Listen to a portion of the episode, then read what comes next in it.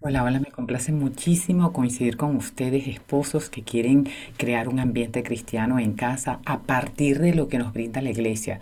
O sea, toda esa información que viene en el misal, en la primera lectura, en el evangelio, en la aclamación, pues de todo eso nos vamos a agarrar para instaurar hábitos cristianos cada día. Bueno, hoy eh, el sacerdote se va a vestir de verde. Y eso yo a veces le digo a los, a- si estuviera con los niñitos, no, no siempre estoy, pero si estoy, les digo, adivinen de qué color se va a vestir el sacerdote hoy. ¿De rojo? ¿De rosado? ¿De blanco? ¿O de verde? Eh, bueno, le- eso es para llamar a su atención. Le digo, pues de verde, porque estamos en el tiempo ordinario. Mire, puede ser que de repente no te lo capten bi- pero no importa, lo, eja- lo van escuchando, es como un idioma. ¿M? Si estás en Japón, empiezas a oír, los niñitos empiezan a oír el japonés y poco a poco van a ir asociando y poco, va- a poco van comprendiendo. Pues eh, esto del cristianismo también es un lenguaje y lo importante es que lo empiecen a oír y se empiecen a familiarizar con las palabras, escuchándolas y luego si cuando están aprendiendo a leer, a leerlas. ¿no? Qué lindo, ¿verdad? Que lea- leen el misal, a ver, ¿qué color dice allí? Y leen, ve, mira, V-E-R, ver, de, ¿qué dice? Verde. ¿De qué color está vestido el sacerdote? Verde, muy bien. Y poco a poco, de- adaptándolo como un guante, ¿verdad? A la mano, o sea, a, la edad de cada uno de los hijos, desde que están en el vientre o si incluso no están concebidos, que es lo ideal, ¿sí? Que los esposos vivan todos estos hábitos y van como creando todo, va- ¿cómo no? Van creando ese ambiente cristiano en casa para cuando esa semilla cae ahí, que sabemos que va a encontrar unos papás en estado de gracia y a partir de allí con hábitos, con un estilo de vida todo cristiano que les, que le va a, a proporcionar la tierra para que ellos crezcan, los cimientos para que ellos se edifiquen esa personalidad que es muy prometedora a los ojos de Dios. Bien, entonces eh, quería, bueno, ¿qué día de la semana hoy es? Lunes, lunes, y así repasamos también cuáles son los días de la semana. Y mm, posiblemente esto no lo comprendan, pero es la semana 32.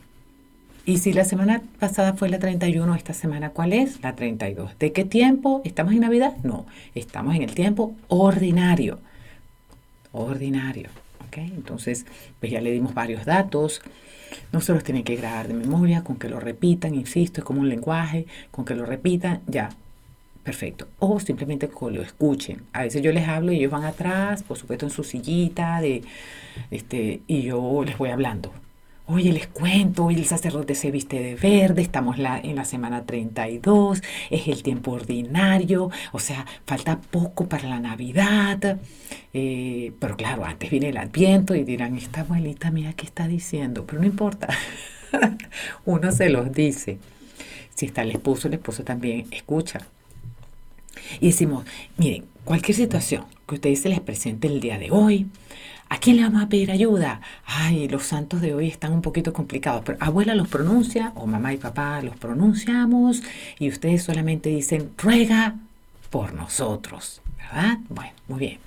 Entonces, Santo San Prosdócimo, que fue un obispo, San Prosdócimo, ¿Qué dicen ustedes? Ruega por nosotros. Y si no lo saben decir, bueno, amor, en nombre tuyo digo, ruega por, ruega por nosotros. ¿ah? Ruega por mamá, por papá, si mamá está esperando un bebé, ruega por el bebé. Entonces, y el otro santo es San Vicente Grossi. ¿Qué dicen ustedes? Ruega por nosotros. Igual, si no entienden, igual.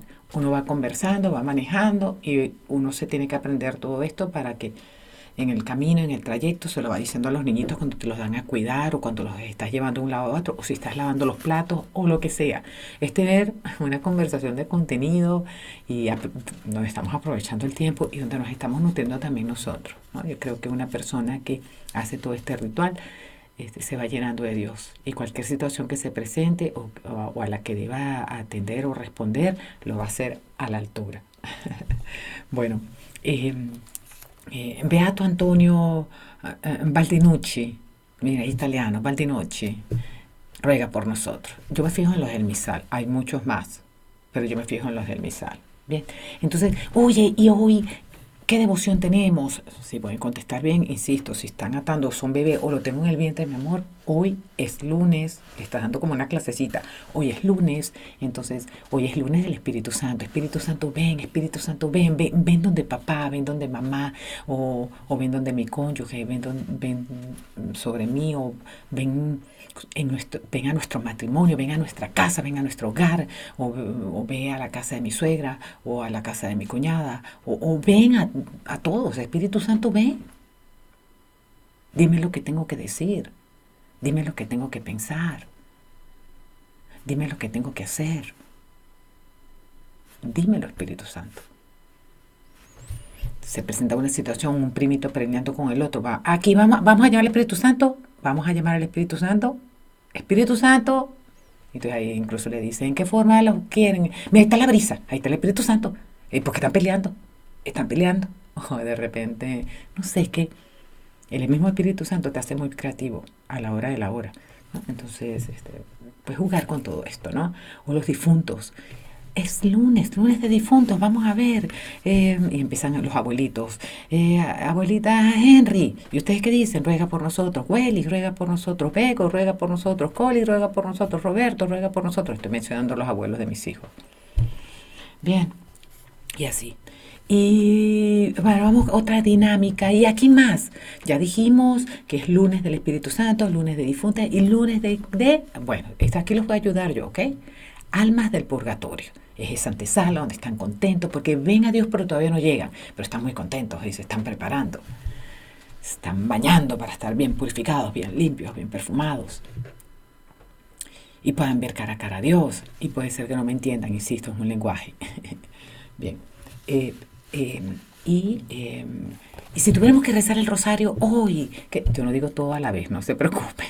Yo les estoy dando a ustedes todas las ideas y ustedes hagan con que una que agarren, una que agarren o dos, ya con esa viven, con los niños. Pero sin embargo, esto no dura nada, no dura nada. ¿Y qué día vamos a rezar los rosarios hoy? Si es lunes, opción A, gozosos, opción B, luminosos, opción C, eh, dolorosos, opción D, eh, gloriosos. Opción A, gozosos. Opción A. bueno, entonces, eh, y ¿Y qué dice, qué dicen las lecturas de hoy? Bueno, adivinen qué, llegó una carta de San Pablo, pero no es para nosotros, no, es para Tito, pero ¿saben qué? La vamos a leer. Entonces, bueno, en ese momento agarramos eh, y, la leemos. Mm,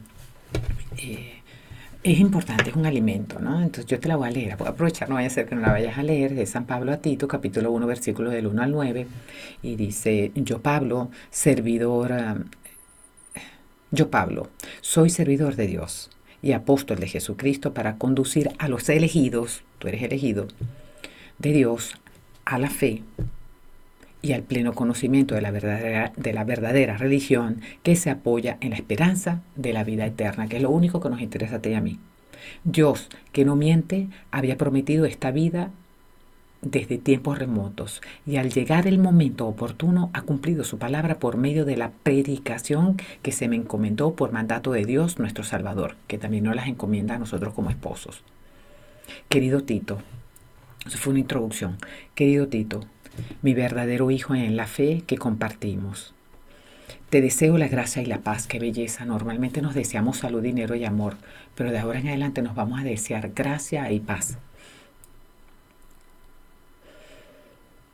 De parte de Dios Padre y de Cristo Jesús, nuestro Salvador.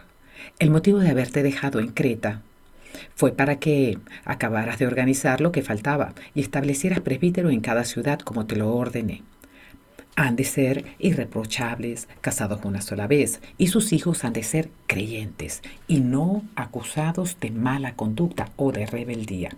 Por su parte, el obispo, como administrador de Dios, debe ser irreprochable, no debe ser arrogante, ni iracundo, ni bebedor, ni violento, ni dado a negocios sucios. Al contrario, debe ser hospitalario, amable, sensato, justo, piadoso, dueño de sí mismo, fielmente apegado a la fe enseñada, para que sea capaz de predicar una doctrina sana y de refutar a los adversarios y de refutar a los adversarios. Amén. Pues es una carta dirigida a nosotros como esposos. Definitivo. palabra de Dios.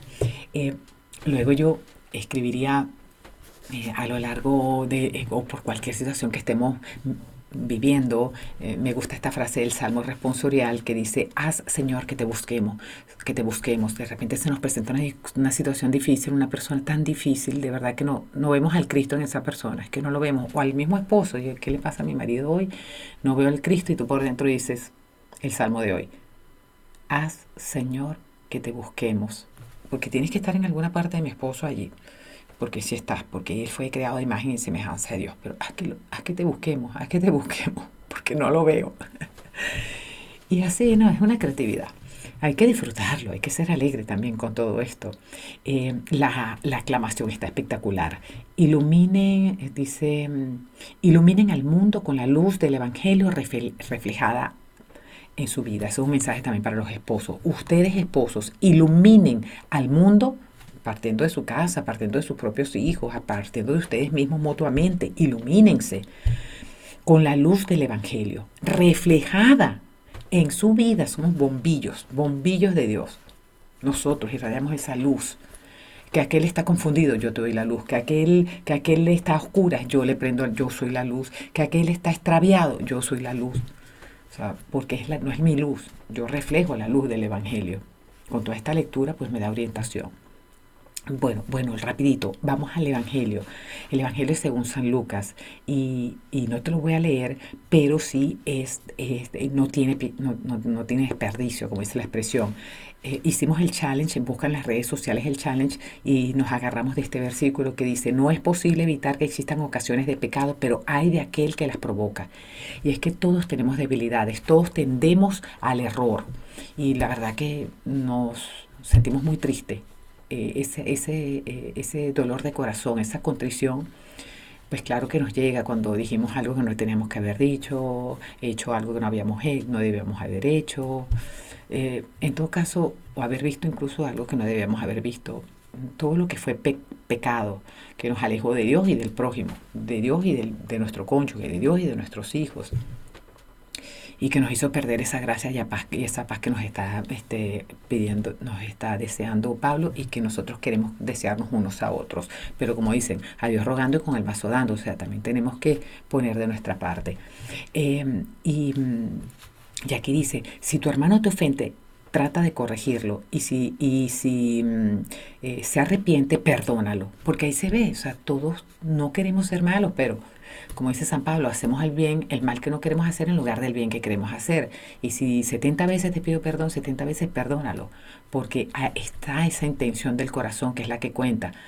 Ahora, si es una persona que no pide perdón, que de verdad no quiere, no quiere cambiar, bueno, eh, hay que rezar por esa persona. Pero por eso decimos, aumentanos la fe.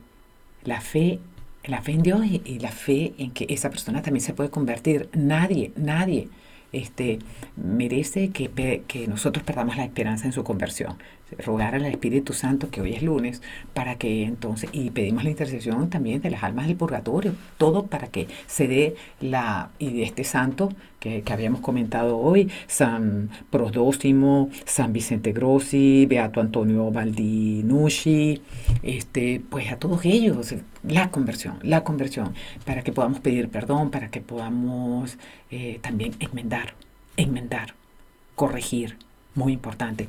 Y lo otro, y con esto cierro, porque no me quiero extender más, eh, dos términos que lo vamos a tener que desarrollar más adelante, pero bueno, aprender a, a, la reparar, esto que digo enmendar, pero estos términos de reparación, eh, hacer actos de reparación, actos de desagravio, por lo que nosotros pudimos haber hecho en nuestra vida pasada, en, sí, en, en nuestra vida pasada, digo, en el pasado, y, eh, y, y, por otro lado el compromiso pedir que, que nosotros no seamos piedra de escándalo. Eh, o, piedra de escándalo, sí, mejor dicho, porque es una expresión, fíjate, ay, que no, ya tengo que terminar, pero este, a, a, Simeón le dijo a María este, que su hijo iba a ser piedra de escándalo, porque hay un escándalo que, que parece mentira, o sea, por ejemplo, que que, una, que un matrimonio tenga seis años de casados y tres hijos es un escándalo. Pero bueno, pero Dios los pide estar abiertos a la vida. O de repente mmm, puede ser un escándalo una mujer que, les, que perdone muchas veces a su marido y sus infidelidades, pero ella lo lee bien y sabe que él está realmente luchando por, por, por superar esa debilidad, bueno, ella empieza a hacer un escándalo. ¿Cómo es posible, chica, que tú lo estés perdonando todo el tiempo? Bueno, eh, ese tipo de escándalo eh, eh, no es el escándalo que, al que dice Papá Dios, la palabra Jesús, que le va a poner una, una, cuerda de molino que a él más le valiera, ¿no? El escándalo al que se refiere la, el, Evangelio es el escándalo que lleva a otra persona a pecar, por tomar ejemplo, por ejemplo por tomar ejemplo. Entonces, o, tomar la conducta. Mm, entonces, tomar conciencia el día de hoy, esto está como para ejercitar mucho, mucho, mucho eso, las virtudes y las virtudes que, que justamente son el antídoto a los vicios que tenemos. Dime tú, ¿cuál es tu vicio y cuál es la virtud? que lo, que lo contrarresta y ese es el ejercicio que te toca hacer el día de hoy y a todos. ¿no? Pues creo que todos nos podemos hacer esas correcciones fraternas, yo creo que todos, entre todos, este, no, nos merecemos eso porque la verdad es que sufrimos, eh, sufre la persona que tiene la debilidad y sufre el que, el que convive con, con ese defecto. O sea, ¿quién conoce tus defectos? ¿Quién conoce tus debilidades? La persona que lo sufre primero tú, pero a veces no lo vemos, pero entonces la otra persona sí, estar abiertos a escuchar eso y a sacar el propósito de, de superarlo para alcanzar esta conversión, esta conversión de ser lo que somos a lo que está previsto que seamos. Y cuando digo lo que somos, pongo la mano aquí a, ras de piso y cuando digo que está previsto lo que seamos, eh, subo mi mano, ¿okay? La santidad. Eh, de mundanos a santos. bueno, ánimo, ánimo, ánimo. Hasta mañana. Bye.